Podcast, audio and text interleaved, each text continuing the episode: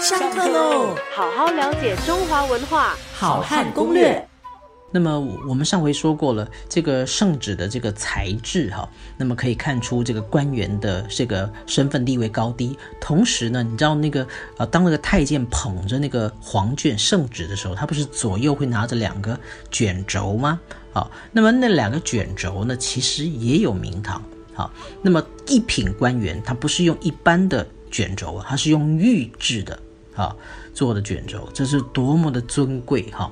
那么其次，当然还有的是有贴金箔的，有的是怎么样呢？用这个黑犀牛角制的。好，所以呢，从这个两侧的这个卷轴呢，也可以看出啊，这个官员的这个身份地位高低。各位就知道哈，如果在这个颁旨的这个过程呢是非常讲究的，而且当皇帝有这个大事要宣告给他的百姓或者是他的臣民的时候呢，他会先把他的意愿呢告诉他身边的一个呃特别为他写诏书的这个官员，由他呢来。啊，为他草拟。那么当然，这个官员呢，他有一个啊名称，叫做庶吉士啊。庶呢是庶民百姓的那个庶哈。那么庶吉士，吉是吉祥的吉，好士当然就是进士的士哈。那么庶吉士是啊怎么来的呢？庶吉士当然是从这个新科的进士当中啊去挑选，因为他最资历最浅。这个新科进士当中怎么挑出庶吉士来呢？当然就是找那个具有潜质的，讲的这么的呃官方的说法啊，其实就是什么呢？就是找那书法最漂亮的啦，啊，找那个书法最漂亮的来做他的这个有点像秘书的工作哈。比如说皇帝有什么样的啊？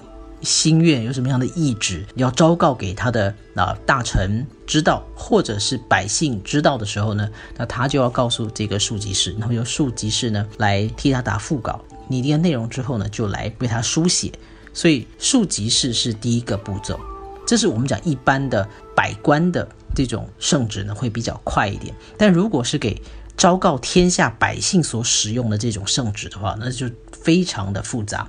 我们以清代来说哈，那么各位看清装戏，常常会听到说，哎，皇帝要昭告啊，天下百姓有重大的事件要宣布的时候呢，这个，呃，在之前我们有提到提到这个有六部嘛，就工部礼部啊，工部礼部呢就要在天安门前面啊搭设这个啊宣召台，颁旨用的这个宣召台，还有龙庭，就是给皇帝啊。小歇的一个亭子叫龙亭啊。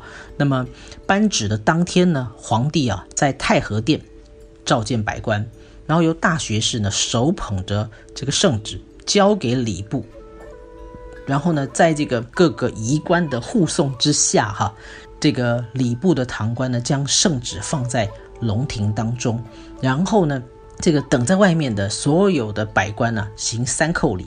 然后呢，这个呃銮仪卫啊，就是专门负责这个整个仪典进行的这个仪官卫士们哈，再将这个圣旨呢从龙庭呢把它移到这个呃天安门的城楼之上，因为见圣旨。就仿佛是什么呢？就是见皇帝，所以圣旨需要休息的地方 就叫做龙庭。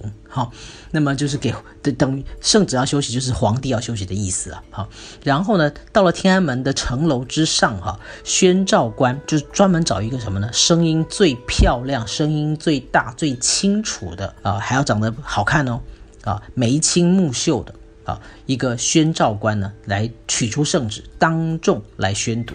读完之后。啊，他会讲一句话，叫做“青词”。那么这个听到“青词”啊，好，前前面如果你睡着了，这个时候你赶快醒过来，因为听到“青词”就表示什么呢？表示你可以起来了啊！你本来是跪着的啊，不是起来就算了哦啊！这个起来之后，然后开始进行三拜九叩礼。所以在古代当官呢，是多么的不容易啊！好好了解中华文化，好汉攻略，下课喽。